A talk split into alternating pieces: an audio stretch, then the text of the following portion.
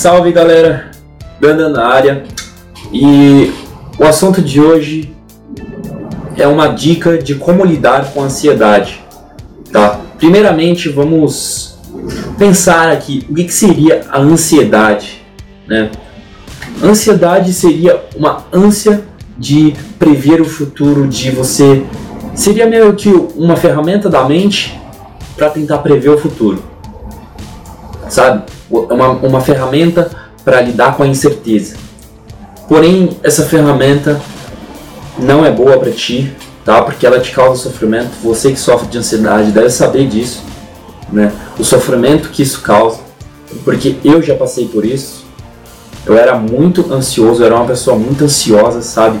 E eu sei o quanto o quanto desgastante é isso mentalmente, sabe? Você fica cansado mentalmente. E usando aqui um exemplo meu, eu quero passar essa dica para vocês, certo? Se nos dias anteriores do meu passado, um professor me dissesse que eu tinha que fazer um trabalho para a sala de apresentação e ele me desse um prazo de um mês para realizar esse trabalho. E ele me dissesse o seguinte: Danilo, daqui a um mês você tem um mês para realizar um trabalho e no, no dia você fará uma apresentação para toda a sala, explicando e demonstrando o seu trabalho. E aí, nesse exato momento, eu já começaria a tentar criar uh, meios de saber como vai ser. E esses meios que nós criamos quando nós estamos ansiosos, eu diria que, sei lá, 90% das pessoas criam pensamentos negativos, imagens mentais negativas do que vai acontecer. Ou seja, no caso de apresentação de trabalho, a pessoa começa a se imaginar uh, dando branco no meio da apresentação, ou errando alguma coisa, ou acho que todo mundo já passou por isso, de ficar se cagando de medo de alguém da, da plateia ou da sala, né, vamos dizer assim, perguntar alguma coisa e você não souber responder, né? Eu acho que nossa, todo mundo já sofreu com isso, né? De medo, né? Quando o professor fala, alguém tem alguma pergunta? Aí tu fica lá rezando, não pergunta, não pergunta, não pergunta, né? Isso aí te causa sofrimento mental, você deve saber disso, que esse ciclo de pensamentos, de tentar prever o futuro, de tentar prever o que, que vai acontecer, sabe? Quando você tenta prever as coisas, que vão acontecer, né? Geralmente é e se, a pessoa fala e se, e se, e se isso der errado, e se eu não conseguir isso, sabe? É uma forma da tua mente de não aceitar a incerteza, tá? Quando tu não aceita a incerteza, você começa a tentar descobrir uh, fórmulas né, mentais de como não deixar essa incerteza existir. Por isso mesmo você fica criando esses pensamentos, sabe? Esses pensamentos que a tua mente vê como uma coisa que pode acontecer, que muitas das vezes não acontece, certo? E a dica que eu tenho para vocês para diminuir isso, claro que não é uma fórmula mágica que eu vou passar aqui, é apenas uma ideia que vocês têm que botar em prática, certo? Eu não vou te falar a ideia de, um, de uma hora para outra você não vai ter mais ansiedade, tá? Porque a ansiedade faz parte do ser humano uma característica, nós somos seres emotivos. E o que eu, a dica que eu quero passar para vocês aqui é viva um dia de cada vez. Vamos exemplificar isso aí uh, no, no, na questão do trabalho, de fazer um trabalho para sala.